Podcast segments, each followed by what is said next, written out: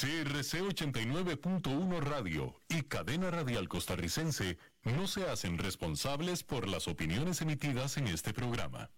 Transcomer, puesto de bolsa de comercio, presenta a las 5 con Alberto Padilla.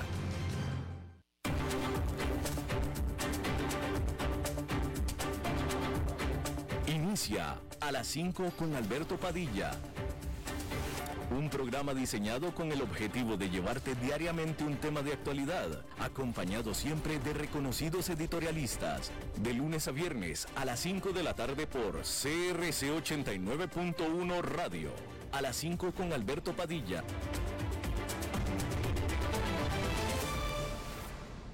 Hola, ¿qué tal? Saludos, bienvenidos. Muchísimas gracias por estarnos acompañando. Gracias por estar ahí yo soy Alberto Padilla y le mando cálidos saludos desde la señal y las instalaciones de CRC 89.1 Radio en San José, Costa Rica, desde donde estamos transmitiendo a todo el mundo de habla hispana en Estados Unidos a través de Americano Media, en XM, Sirius Radio, canal 153. Estamos también disponibles simultáneamente en vivo en Facebook Live, en la página de este programa así como también en el canal de YouTube de este programa.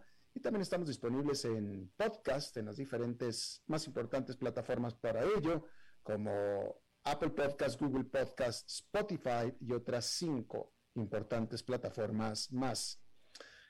Acompañándome en esta ocasión, como siempre, del otro lado de los cristales, tratando de controlar los incontrolables, el señor David Guerrero y la producción general de este programa desde Bogotá, Colombia, a cargo del señor Mauricio Sandoval.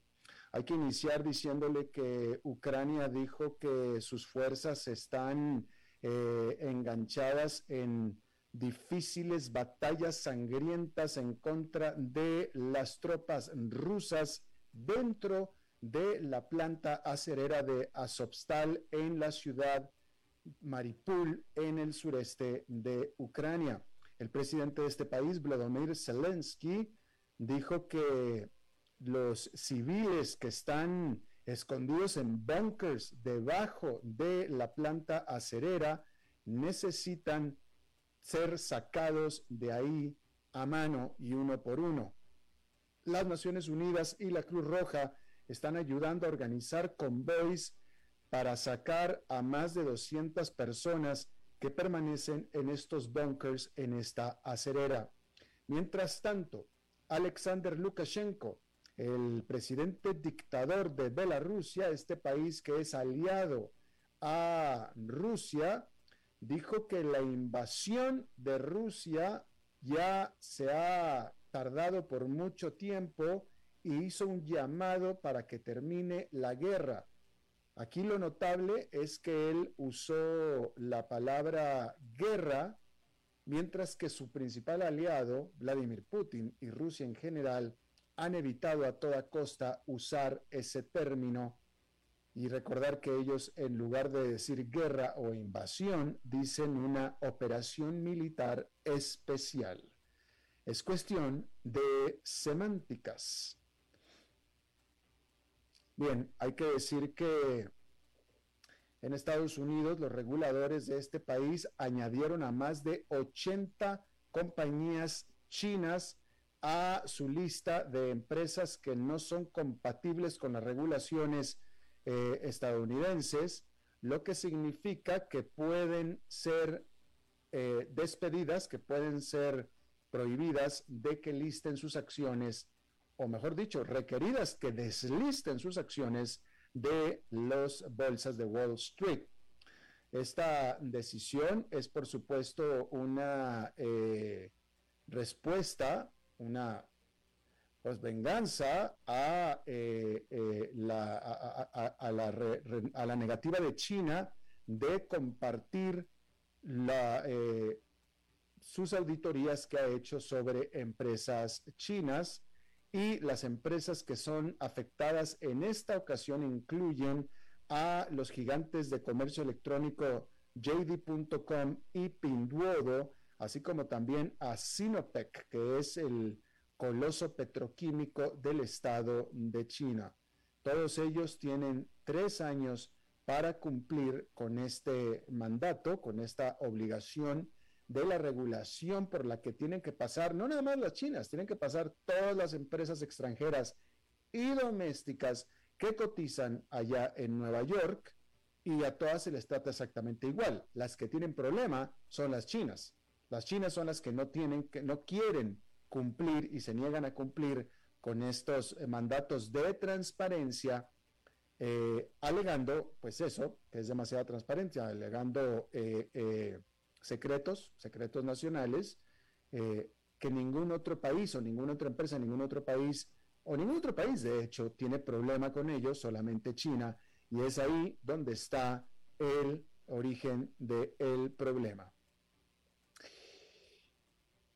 Y bueno, el Banco de Inglaterra aumentó sus tasas de interés en un punto porcentual en este jueves, que eh, eh, para, ah, mejor dicho, mejor dicho, déjenme le rectifico. El Banco de Inglaterra aumentó sus tasas de interés al 1%, al 1% para alcanzar su nivel más alto desde el 2009 y advirtió que la economía de la Gran Bretaña está dirigiéndose hacia una contracción.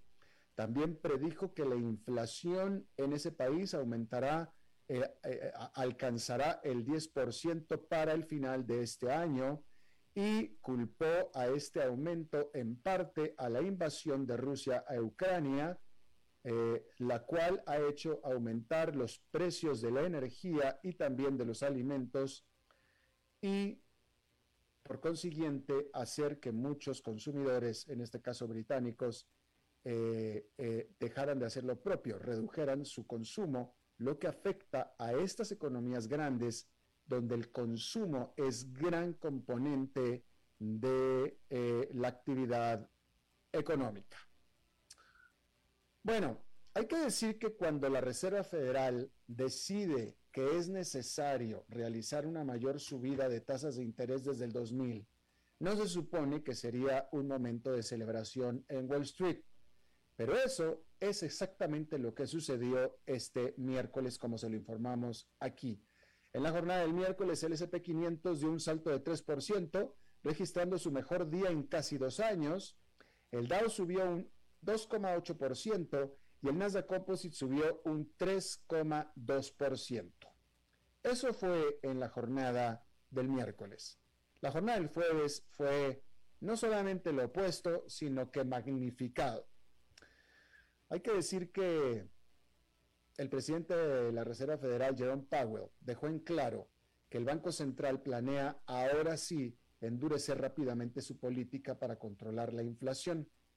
La Fed elevó su tasa de interés principal en medio punto porcentual por primera vez en 22 años, empujándola al nivel de entre 0,75 y un punto porcentual. Powell dijo textualmente al iniciar su conferencia de prensa, la inflación es demasiado alta y entendemos las dificultades que está causando y nos estamos moviendo rápidamente para reducirla. Escuchar decir al presidente del Banco Central que la inflación es demasiado alta jamás puede ser bueno. Pero los inversionistas se sintieron el miércoles aliviados de que Powell descartó aumentos en las tasas de interés de una magnitud aún mayor, es decir, aún mayor al medio punto porcentual.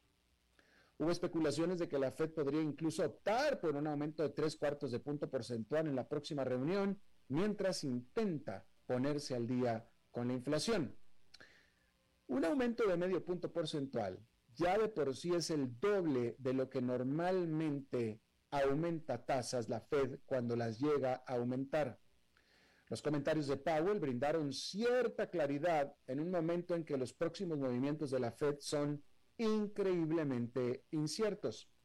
Sin embargo, dada la complejidad, del entorno económico más amplio, el alivio colectivo podría resultar prematuro, como lo resultó, y los mercados podrían experimentar una mayor volatilidad, como lo están haciendo tan solo al día siguiente de esta decisión. La Fed quiere poner un límite a los aumentos de precios sin subir las tasas tanto que provoque una recesión económica. Pero esa es una maniobra muy difícil, especialmente cuando la economía mundial se está desacelerando y el aumento de los precios de la energía y la guerra en Ucrania nublan las perspectivas futuras. Y es que esos son factores sobre los que la Fed ejerce poco control. Hasta ahora, el consenso del mercado es que en su próxima reunión de política monetaria en junio, igual la Fed aumente las tasas de nuevo en un medio punto porcentual. Los economistas en general señalan que si se exagera el pesimismo sobre los efectos de la inflación en el crecimiento económico, la Fed podría seguir endureciendo su posición de manera rápida y agresiva, agresiva de más. Pero si hay señales de que un retroceso en el gasto está generando pérdidas de empleo nuevamente, puede inclinarse a pensar en revertir el rumbo. Por tanto, hay margen para error en ambas direcciones.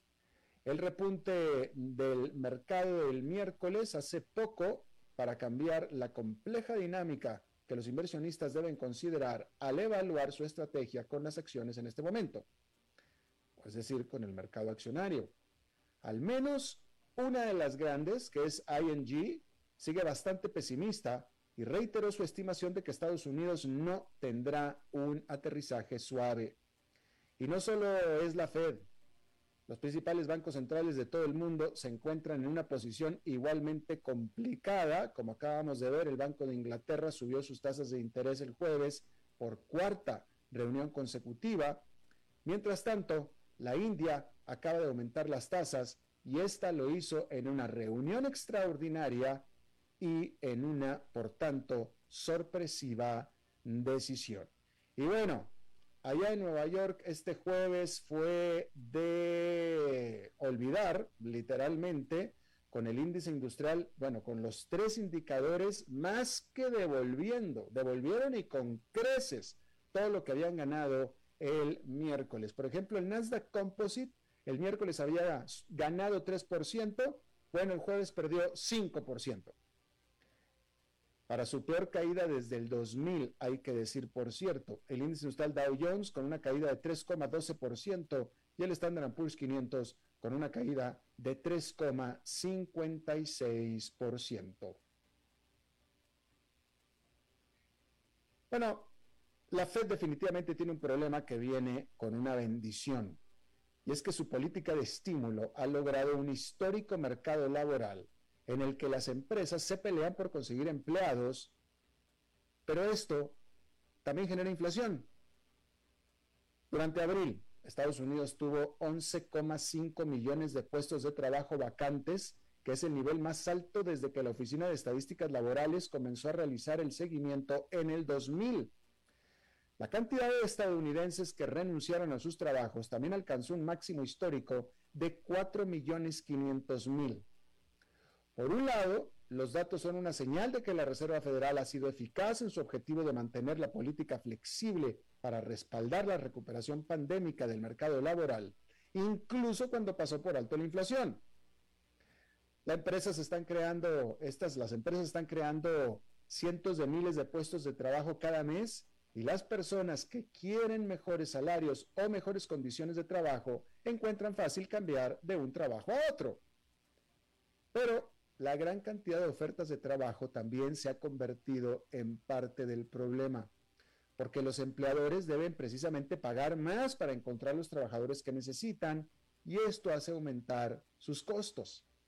Y este aumento de costos los obliga a subir los precios para mantener sus márgenes, lo que a su vez obliga a los trabajadores a pedir salarios aún más altos para cubrir sus gastos, creando un círculo vicioso que se le conoce en, economía como la espiral de los salarios y precios, que los políticos están desesperados por evitar, pero una vez que se entra ahí, es difícil, es muy complicado salir. Bien, en otra información, déjeme decirle, y hablando de inflación, que si usted considera que la inflación de su país es alta, no importa dónde usted me esté escuchando, pero la inflación de su país no estará ni cerca del 70% de la inflación anual de Turquía durante abril, que no solo es por encima de lo que preveía, sino su máximo de dos décadas según los datos reportados este jueves. Mientras que Turquía sufre por los mismos factores que afectan a todos nuestros países, los efectos de la invasión de Rusia a Ucrania, el aumento de los precios de la energía y de las materias primas en general, el diferencial de niveles de inflación entre Turquía y el resto del mundo es producto 100% hecho en casa. Ya, ha sido generado por el desplome de su moneda nacional, que es la lira, la cual a su vez ha sido generada por un desplome en las tasas de interés, justamente para tratar de impulsar la actividad económica, que es lo que impulsa la inflación. El presidente de Turquía, quien no es economista y aparentemente tampoco cree en la economía ni en los economistas, Recep Tayyip Erdogan, abiertamente tiene la totalmente equivocada idea de que lo verdaderamente importante para los ciudadanos es vivir en una economía que crece sin importar el nivel de inflación. Y para ello ha obligado a su Banco Central a bajar reiteradamente sus tasas de interés. ¿Para qué? Para impulsar el crecimiento. Pero de nuevo, un mayor crecimiento generalmente trae consigo mayor inflación. Mes a mes, los precios del consumidor subieron un 7,25%, dijo el Instituto de Estadísticas de Turquía. Actualmente se pronostica que la inflación de los precios del consumidor será del 68% anual. Y ahora, el gobierno de Erdogan ha dicho que la inflación caerá, ahora sí, dice, bajo su nuevo programa económico que, otra vez, prioriza las bajas tasas de interés para impulsar la producción y las exportaciones con el objetivo de lograr un superávit en cuenta corriente. Es decir, repitiendo más de lo mismo, con lo que obtendrá más de los mismos resultados. Recordar que el resto de los países están haciendo exactamente justo lo contrario, subir las tasas de interés para moderar la actividad económica, encareciendo los créditos y así lograr moderar o hacer bajar la tasa de inflación. Pero esto, Erdogan simplemente no lo quiere ver, no lo quiere aceptar. Y bueno, ahí están los resultados obtenidos. Bueno, en una corporativa hay que decir que después de ser particularmente golpeada durante la pandemia, el negocio de Uber vuelve más a la normalidad.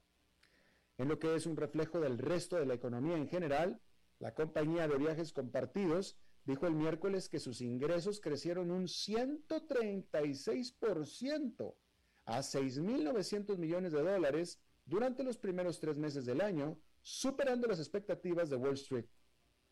La división de transporte compartido de Uber se recuperó por completo de vuelta a donde estaba antes de la pandemia en el 2019. Las acciones de Uber cayeron casi un 5% el miércoles, sin embargo, el día que subió la bolsa como subió, pero le fue bien porque las acciones de su rival principal, Lyft, cayeron casi un 30% en una jornada que fue totalmente positiva en general. El negocio de viajes compartidos de Uber que se hundió durante la pandemia, ahora tiene aproximadamente el mismo tamaño que su negocio de entrega de alimentos, el cual explotó durante la pandemia. Los ingresos de cada unidad fueron de aproximadamente 2.500 millones de dólares durante el último trimestre. Y bueno, cambiando de tema, hay que decir que la pandemia de coronavirus provocó un exceso de casi 15 millones de muertes en todo el mundo, según una nueva estimación de la Organización Mundial de la Salud, incluidas las personas que murieron por COVID-19, por supuesto, pero también las que no murieron de COVID, pero murieron por causas indirectas, como por ejemplo la escasez de atención médica a medida que el virus aumentó y desbordó los hospitales. La OMS define el exceso de muertes como la diferencia entre el número de muertes que se han producido y el número que se esperaría en ausencia de la pandemia según los datos de años anteriores. La mayoría del exceso de muertes durante los dos primeros eh, años de la pandemia se concentró en el sudeste asiático, Europa y las Américas, dijo la OMS en un comunicado de prensa. Más de dos tercios ocurrieron en solamente 10 países. El director de la OMS dijo en un comunicado que estos datos aleccionadores no solo apuntan al impacto de la pandemia, sino también a la necesidad de que todos los países inviertan en sistemas de salud más resilientes que puedan sostener los servicios de salud esenciales durante la crisis, incluidos sistemas de información de salud más fuertes. Estados Unidos tiene un, millón de muertes causadas directamente por el coronavirus, directamente en lo que es un recuento que no incluye todavía a aquellos que pueden haber muerto porque no recibieron tratamiento cuando los sistemas de salud se vieron sobrecargados durante las oleadas pandémicas. Los países de ingresos medios experimentaron el 81% del exceso de muertes y el 53% ocurrió en países de ingresos medios bajos. Los países de altos ingresos reportaron el 15% y los países de ingresos más bajos reportaron el 4% del exceso de muertes. Se fija cómo arriba mencioné, puesto que lo mencionó la OMS, a Asia, a las Américas y a Europa, no se menciona a África. África como continente no sufrió para nada en la misma proporción que el resto de las regiones, en lo que es algo de estudiar, definitivamente. Pero esto es así y lo vuelve a reiterar otra vez. ¿Sí?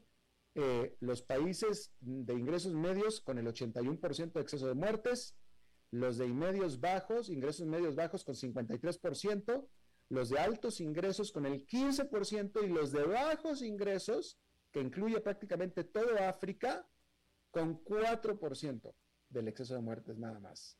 De nuevo, en lo que sucede, en lo que es eh, eh, fascinante, es un dato absolutamente fascinante. Sí, en América Latina hay muchos países de ingresos bajos, pero también hay de algunos de ingresos medios. Y definitivamente algunos de esos ingresos medios y algunos de los ingresos bajos de América Latina sufrieron de manera espeluznante con el COVID, como por ejemplo Perú, Brasil, eh, eh, sufrieron de manera muy particular con el COVID-19. Y bueno, Elon Musk dijo que Twitter pronto podría cobrar tarifas o suscripciones a ciertos usuarios al continuar el hombre más rico del mundo, dando pequeñas pistas sobre cómo podría cambiar la plataforma ahora como su nuevo propietario. Musk, quien la semana pasada llegó a un acuerdo de aproximadamente 44 mil millones de dólares para comprar a Twitter, dijo en un tweet que la plataforma siempre será gratuita para los usuarios ocasionales, pero que podría haber un costo leve para los usuarios comerciales y gubernamentales. El director ejecutivo de Tesla y SpaceX anunció esta importante posible actualización como seguimiento de un tuit más descriptivo que compartió el martes anterior, mencionando que en última instancia el problema de Twitter había sido regalar sus servicios. La sugerencia de Musk de que Twitter podría comenzar a cobrar a algunos usuarios comerciales y gubernamentales se produce cuando tanto empleados de la empresa como sus millones de usuarios esperan pistas sobre cómo la privatización afectará a la plataforma. Musk también ha dicho en repetidas ocasiones que espera promover mejor la libertad de expresión en Twitter, aunque los detalles sobre cómo abordará esto han sido vagos. ¿A qué se refiere con eso? ¿Cómo va a ser esto? Sin embargo, hay que decir que descifrarlo del significado de los tweets de Musk históricamente ha sido muy difícil, porque tuitea mucho, tuitea muchas cosas eh, llamativas, pero no siempre sucede o cumple lo que dice a través de Twitter. Incluso él ha dicho que tuitea mucho cuando está high con marihuana, y lo ha dicho Musk. Bueno, en una, nota relacionada, esta semana, Bill Gates hizo sonar una alerta de precaución sobre la adquisición de Twitter por parte de Elon Musk, afirmando que el CEO de Tesla en realidad podría empeorar las cosas a pesar de su sólida trayectoria con sus otras empresas comerciales. Si bien Gates no definió con precisión a qué se refería con peor, en sus comentarios durante la cumbre de CEOs de Wall Street, del Wall Street Journal el miércoles, sí cuestionó si Musk en realidad está comprometido a prevenir la rápida propagación de información falsa sobre salud pública y escepticismo sobre las vacunas en las redes sociales, que son temas que son propios de Bill Gates. ¿Sí? Usted sabe que la información falsa existe en muchas cosas, pero Bill Gates es propulsor de vacunas y de la vacunación desde antes de la pandemia, ¿eh? Es propulsor de, iniciativas de salud, etcétera. Entonces, por eso él Bill Gates pues subraya este punto en particular y cuestiona de nuevo si acaso Musk en realidad está comprometido en prevenir la rápida propagación de información falsa sobre salud pública y el escepticismo sobre las vacunas en las redes sociales. Gates se preguntó, ¿cómo se sentirá Musk acerca de algo que afirma que las vacunas matan a las personas? O, ya sabes, que Bill Gates está rastreando a las personas con chips que se inyectaron a través de las vacunas. Esta es una de las cosas que él cree que deberían difundirse libremente, preguntó Gates. Si todo lo que Twitter necesitara es dinero y contar con grandes ingenieros, entonces probablemente sea tan buena como cualquier otra persona para guiar a Twitter a través de su próximo capítulo, agregó Gates. Pero dijo que no espera que Musk replique el alucinante desempeño de Tesla y de SpaceX. Remató afirmando, dudo un poco que eso suceda esta vez, pero debemos tener una mente abierta y nunca subestimar a Elon Musk. Entonces, aunque no especificó Bill Gates a qué se refería con que haría las cosas peor Musk en Twitter, definitivamente mm, pareciera por lo que dijo cuando abundó en el tema, que no se refería a lo comercial, a lo financiero.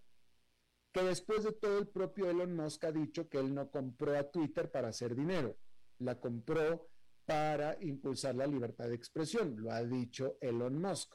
Pues pareciera que eso es justamente a lo que se refiere Bill Gates. Y aquí una observación que hago yo a título personal.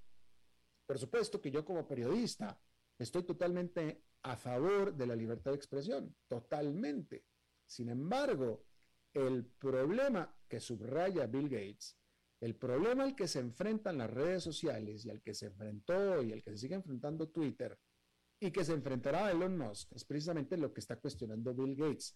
El problema de la diseminación, de la viralidad de la información falsa es real.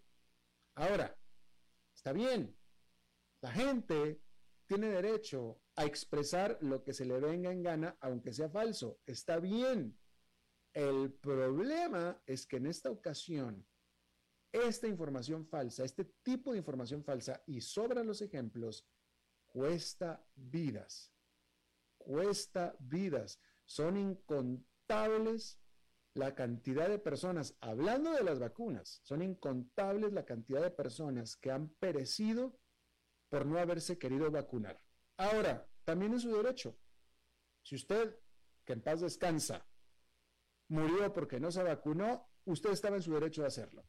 El problema es cuando otras personas, como sus hijos o otras personas dependientes de usted, no se hayan vacunado por influencia de usted y ellos también terminaron en la cama o muertos. Y ese es el problema. Ahora, eso es en cuanto a las vacunas pero también está en muchas otras cosas, los discursos de odio, los mensajes falsos sobre odio, lo que sucedió el 6 de enero en Washington, D.C., con la gran mentira de las elecciones robadas en Estados Unidos. Eh, eh, hubo, una, eh, hubo un atentado contra la democracia en Estados Unidos, pero aparte de eso, gente murió, gente murió por influencia de alguien que estaba justamente tuiteando.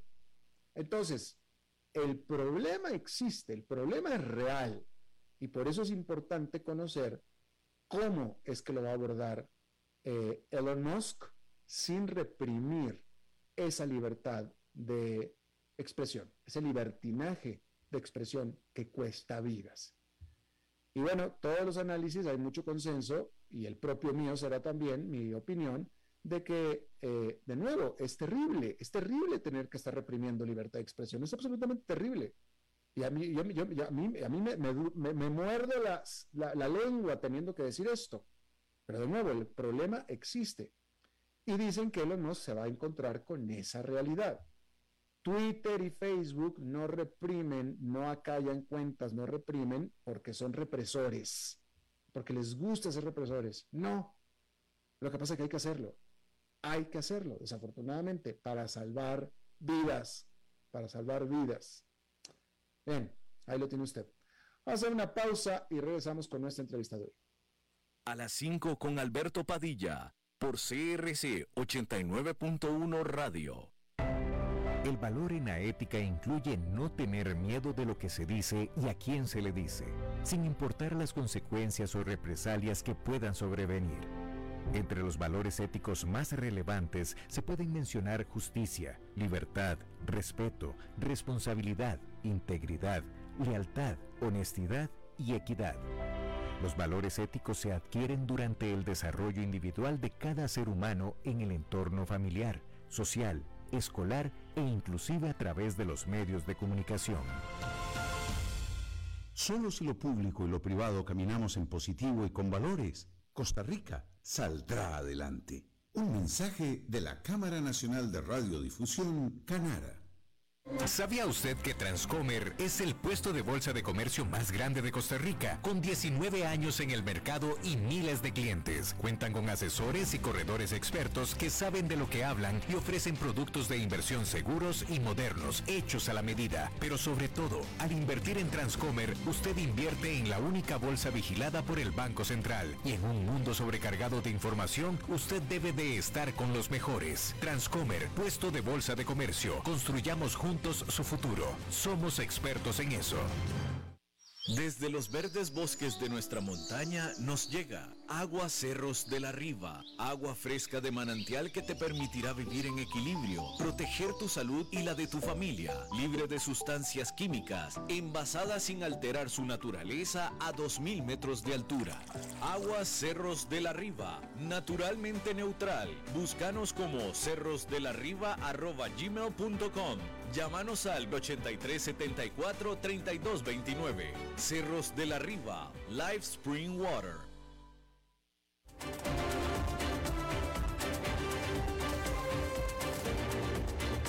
Seguimos escuchando a las 5 con Alberto Padilla.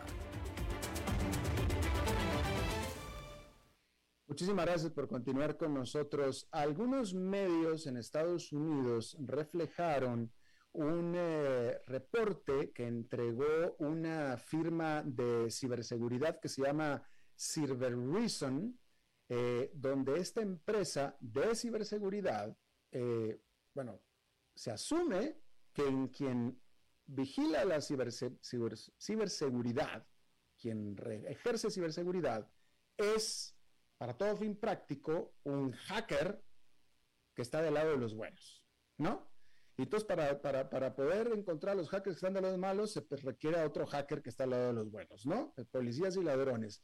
Y bueno, esta empresa, CyberReason, de Massachusetts, descubrió una eh, operación masiva de eh, robo de propiedad intelectual, eh, pero masiva en la cantidad de empresas afectadas, la cantidad de países y la cantidad de tiempo y aparentemente no está todavía siendo perseguida o no había estado en el radar de las autoridades. Esto es algo que descubrió una empresa privada. Vamos a traer a nuestro buen amigo, eh, casi, casi ya, corresponsal de facto del sector de ciberseguridad y tecnológico, Daniel Hernández. Él es ejecutivo de esta empresa tecnológica también, Kiru, y experto en estos temas. Mi querido Daniel, me da mucho gusto saludarte como siempre. Gracias, gracias. Esa descripción ya va para el LinkedIn, Alberto. Pues, corresponsal de ciberseguridad, ya, listo. Dale, listo, ya. Tienes mi permiso de ponerte ciberpirata de los buenos. Muy bien. ah, bueno. Oye, dinos, ¿qué, sabemos, qué se sabe de este reporte que, es ah, bastante eh, espeluznante de estarlo leyendo, sobre todo porque pareciera que está por debajo del radar de las autoridades, Daniel? Sí, mira, y esto es interesantísimo porque esto se vuelve como una historia de espías de la Guerra Fría, ¿ok? No, en, la, en, en los 60 cuando teníamos Guerra Fría eran espías que tomaban fotos, los rusos, los chinos. Eh, las ciberoperaciones llegaron a tomar este lugar.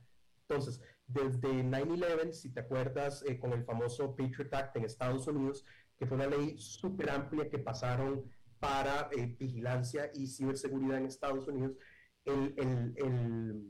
la composición del mundo del espionaje cambió hacia este, el mundo digital. ¿Por qué te cuento esto? Porque este ataque es de un grupo de hackers que se llama APT Wimpy. ¿Ok? Y estos APT Wimpy están directamente asociados con el gobierno chino. ¿Ok?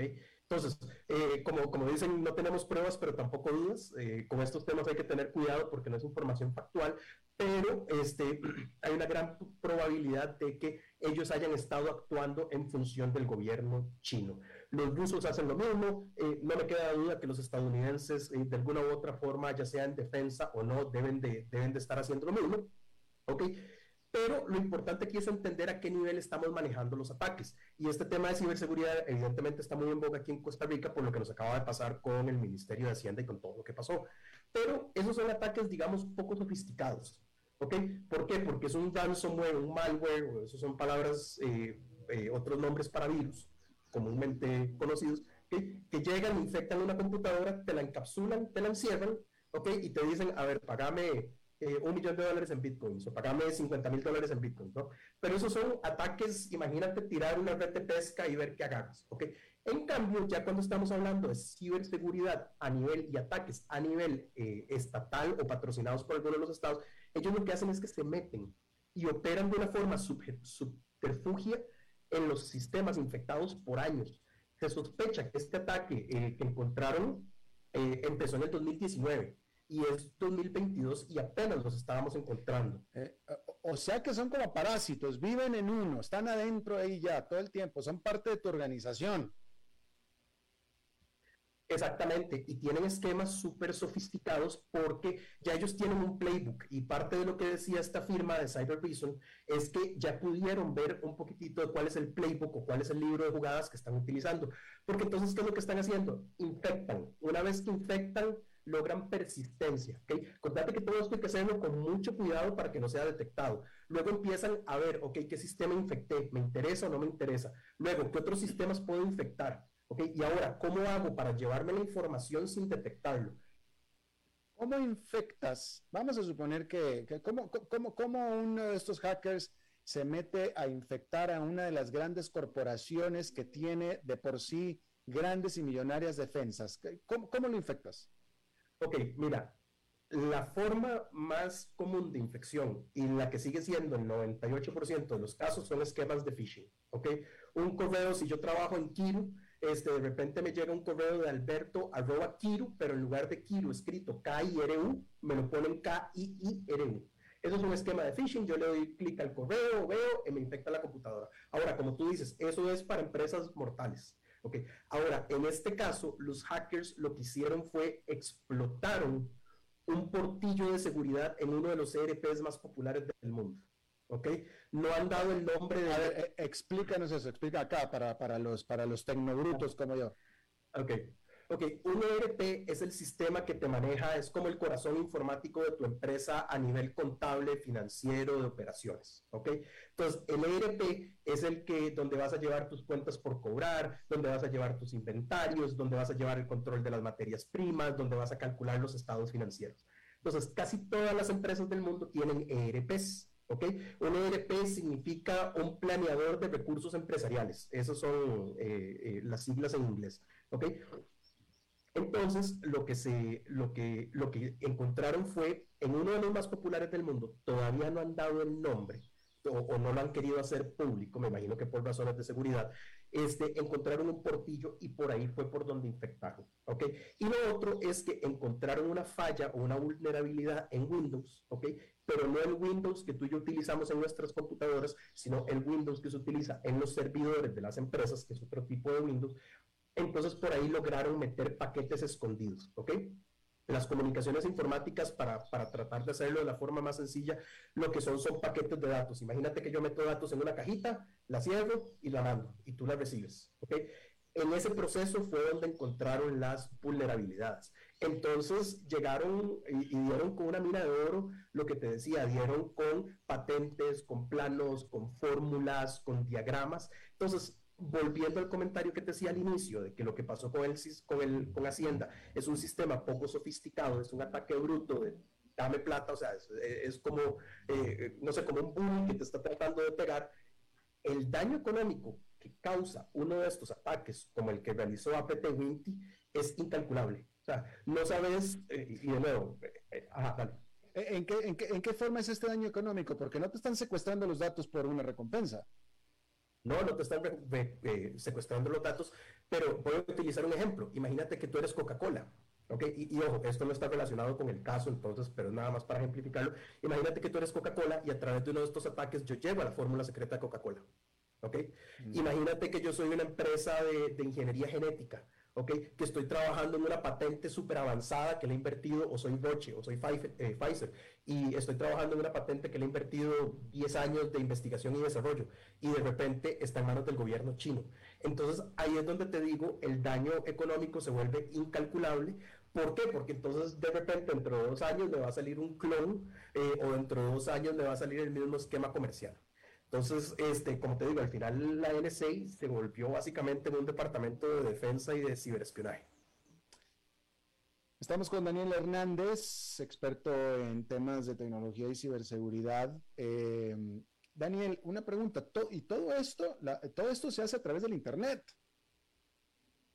Sí, todo esto se hace a través del Internet, todo esto se hace a través de, eh, ataques eh, remotos. O sea, es como lo vemos en las películas, o sea, es, tú, es cualquiera con la capacidad de tenerlo, con una buena conexión, Wi-Fi o, no Wi-Fi, pero desde una computadora, punto, así de fácil.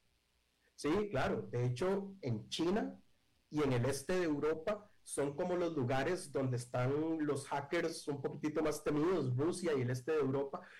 ahí se desarrolló una, una, cultura de hackers increíble. Uno está en un pueblito en Moldova y de repente pasa un tipo con un Ferrari. Un hacker que quién sabe qué hizo y cómo se ganó y cómo se ganó la vida. Entonces, básicamente lo que necesitas es muchísimo conocimiento, cierto nivel de habilidad y este, una conexión de Internet. Lo que tú decías, los hackers buenos, esos hackers se les llama hackers de sombrero blanco. ¿Ok? Entonces, esos hackers que están por el otro lado, los hackers de sombrero blanco, son hackers que hacen exactamente esto mismo, pero a propósito para tratar de vulnerar los sistemas y nada más le levantan la alerta a la empresa y le dicen, mira, te encontré esta vulnerabilidad, arreglala. Una pregunta, ¿por qué, ¿por qué acá lo que nosotros sabemos, lo que nos hacen saber, ¿verdad? Es que siempre son o hackers rusos, o hackers norcoreanos, o hackers chinos. Siempre son los mismos sospechosos. ¿Por qué no? Digo, acá en América Latina también tenemos personajes siniestros. ¿Por qué no pueden ser venezolanos, nicaragüenses, cubanos? O sea, pueden ser hasta argentinos, brasileños, ¿no?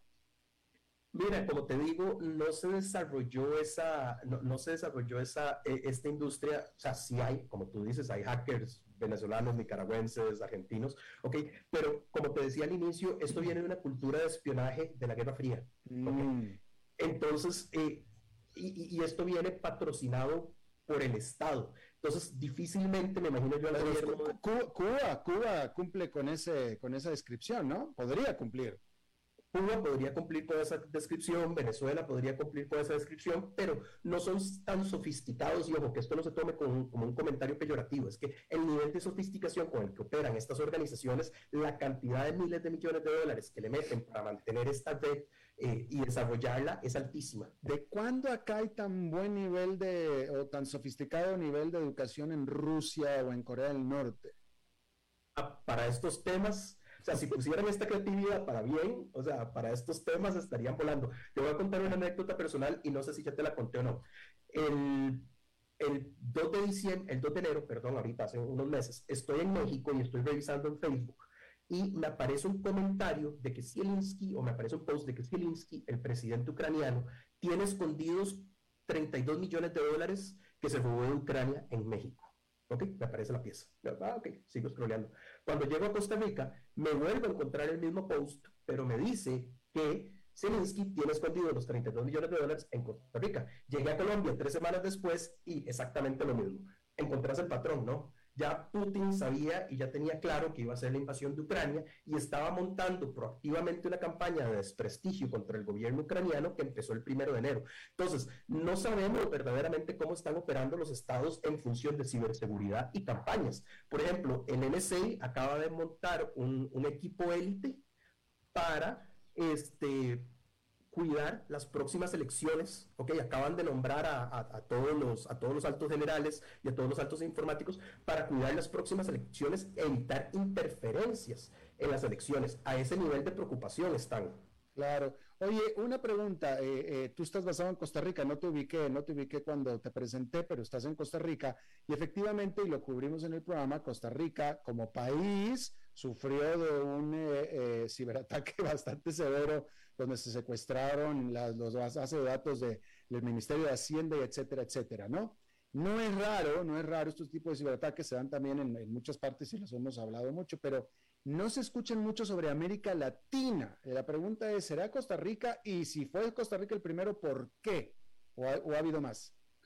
Mira, a nivel país, verdaderamente esta es la primera vez que encuentro o que yo me acuerde los últimos 10 años de estar acá que veo un caso de tan alto perfil, que hayan, eh, que, le, hayan, le hayan puesto una mira a un gobierno, ¿ok?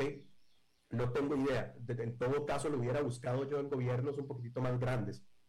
Pero pueden tener un nivel de sofisticación de ciberseguridad más alto. ¿Okay? Al final, uno no escoge, o al final estos ataques de ransomware no escogen, no son ataques dirigidos, sino como te digo, no, es como el coronavirus, yo lo suelto en el aire y a donde infecto, encuentro a ver si hay valor. Entonces estos son virus que andan dando vueltas por el internet a través de malwares, de correos automáticos. Este, este, virus pudo haber tocado la puerta primero a Bolivia y a Paraguay, etcétera, y rebotó y vino, cayó en Costa Rica e infectó. E infectó, exactamente. Y ya cuando llego y me doy cuenta que ahí está el virus, o sea, ya cuando hago, entro en la etapa de reconocimiento como hacker y digo, ah, escucha, acabo de infectar el Ministerio de Hacienda de Costa Rica. ok, aquí tengo. Inclusive se han dado casos de ataques de este tipo que conozco empresas que han tratado de pagar, ¿ok? Y ya el grupo de hackers están en la cárcel. Hmm. Desde hace tres años o desde hace cuatro años, han hmm. perdido toda su información y todo lo que tenían, lo pierden porque ni siquiera pueden pagar para recuperarlos. Ah, interesante, interesante. Eh, a nivel empresas, las empresas de América Latina eh, eh, son también tan atacadas, tan dirigidas como, ya ves que atacaron a un oleoducto en Pensilvania, etcétera. Sí, claro, son súper atacadas y como te digo, los hackers van a estar y van a buscar explotar de donde puedan. Mi recomendación es, todas las empresas lo primero que tienen que hacer es apalancarse y moverse a la nube. ¿Ok? Y buscar esquemas de ciberseguridad en la nube. Yo creo que la forma más fácil de, la analogía más fácil es, mire, ¿a quién van a vulnerar primero? ¿A Microsoft, a Amazon o a usted? ¿Ok? Y ojo, eso no es 100% cierto, o sea, esto tiene un asterisco grandote, ¿no? Pero el punto es, estando en la nube, con esquemas de ciberseguridad que ya vienen eh, nativos de la nube, se pueden evitar muchísimos de estos dolores de cabeza, ¿ok? Con arquitecturas modernas en la nube. Entonces, si, si usted, señor empresario, nos está escuchando y todavía tiene ahí como esa, como esa espinita de si es momento o no para moverme a la nube, por favor, no lo piense dos veces. ¿Por qué la nube? ¿Por qué, es, por qué la nube? porque es muchísimo más fácil vulnerar servidores locales, mm. ¿ok? Que en la nube. Te voy, a dar, te voy a dar un ejemplo. Esto que acaban de hacer Cyber Reason, ellos automáticamente identifican, ¿ok? Corren los parches necesarios, imagínate con un antivirus, entonces ya reconocieron el virus, entonces ya lo tienen protegido. ¿ok? Entonces, la nube en su detección, sea cual sea la nube, y de nuevo, aquí estoy eh, hablando en analogías, la nube ya identificó que esto pasó. Ahora, si yo estoy en un servidor local, yo no estoy actualizado al último minuto con todos estos temas de estos ataques. Y segundo, ahí hay cortinas de seguridad, ahí hay tecnologías muchísimo más modernas, entonces es, es menos probable, porque sucede, pero es menos probable que sea víctima de un ataque estando en la nube que estando en servidores locales. Ah, Entonces, esa sería mi recomendación para las empresas en América Latina. Interesante. Bueno, pues Daniel Hernández, experto en ciberseguridad, experto en temas tecnológicos, ejecutivo de la empresa tecnológica Kiru. Fue un placer charlar contigo, como siempre, Daniel. Un abrazo. Gracias, Alberto. Un gusto. Igualmente. Vamos a hacer una pausa y regresamos con más. A las 5 con Alberto Padilla por CRC 89.1 Radio. El valor en la ética incluye no tener miedo de lo que se dice y a quién se le dice, sin importar las consecuencias o represalias que puedan sobrevenir. Entre los valores éticos más relevantes se pueden mencionar justicia, libertad, respeto, responsabilidad, integridad, lealtad, honestidad y equidad. Los valores éticos se adquieren durante el desarrollo individual de cada ser humano en el entorno familiar, social, escolar e inclusive a través de los medios de comunicación. Solo si lo público y lo privado caminamos en positivo y con valores, Costa Rica saldrá adelante. Un mensaje de la Cámara Nacional de Radiodifusión, Canara.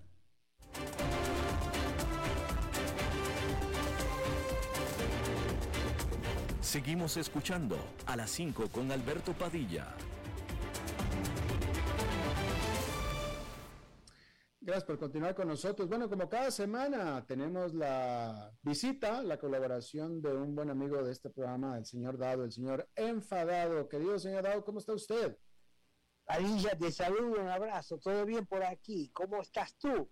Muy bien también, señor Dado, y le agradezco muchísimo que pregunte y se preocupe por mí. Y bueno, vayamos a lo nuestro. Te cuento que estoy un poco indignado con esto que ha pasado a comienzo de la semana, que se filtró acá en Estados Unidos se filtró el borrador de una sentencia de uno de los jueces de la Corte Suprema de Justicia de Estados Unidos en cuanto a que está básicamente la sentencia a favor de quitarle la protección federal al derecho al aborto.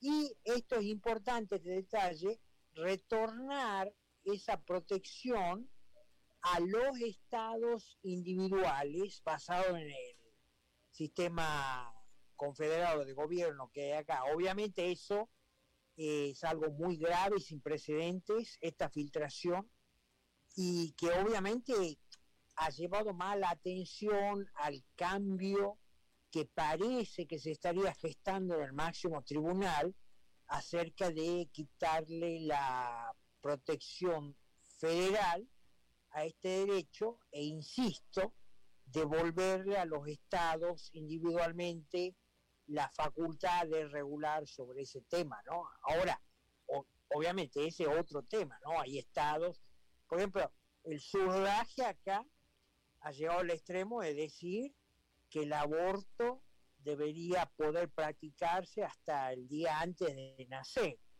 la criatura, ¿no? Hay otros que, bueno, dicen, no, bueno, durante los primeros tres meses es permisible que una mujer se practique un aborto, pasados tres meses ya no.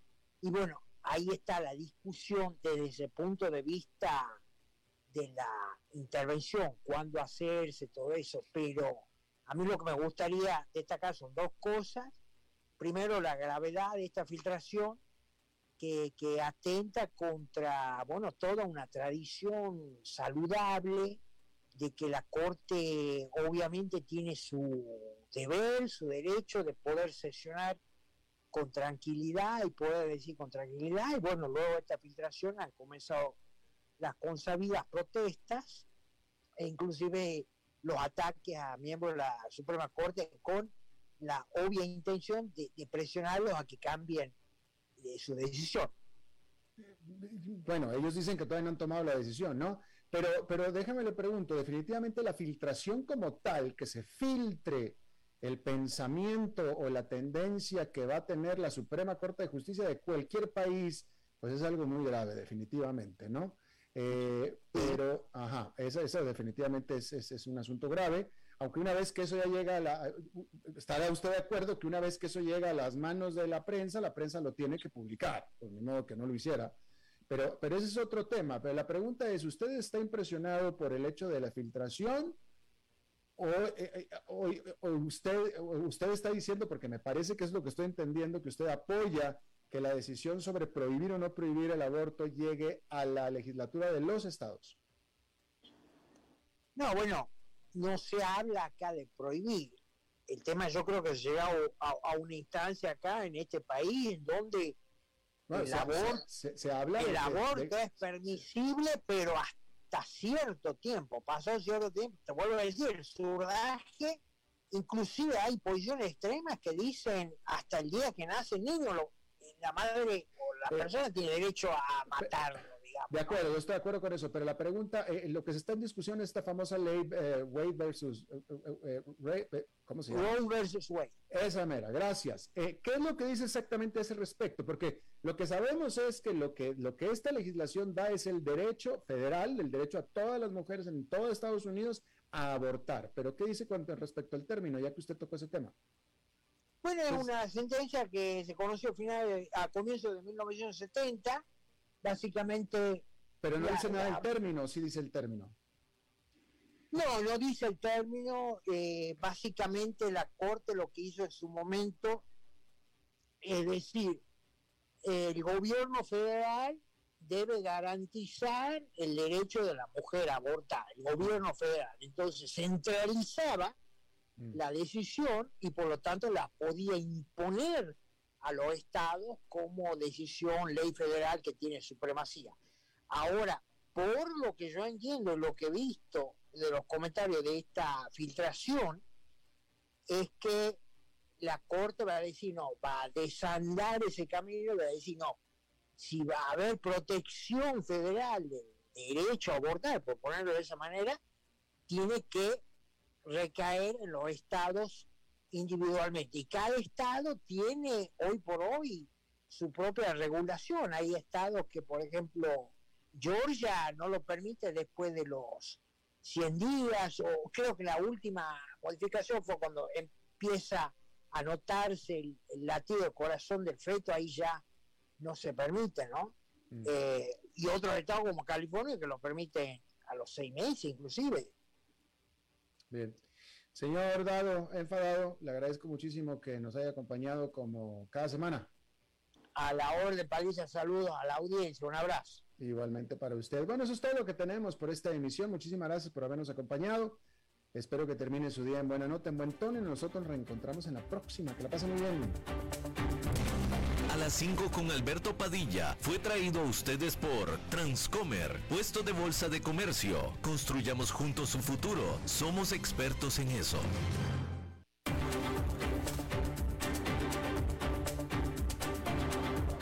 Concluye a las 5 con Alberto Padilla un programa diseñado con el objetivo de llevarte diariamente un tema de actualidad, acompañado siempre de reconocidos editorialistas, de lunes a viernes a las 5 de la tarde por CRC 89.1 Radio, a las 5 con Alberto Padilla.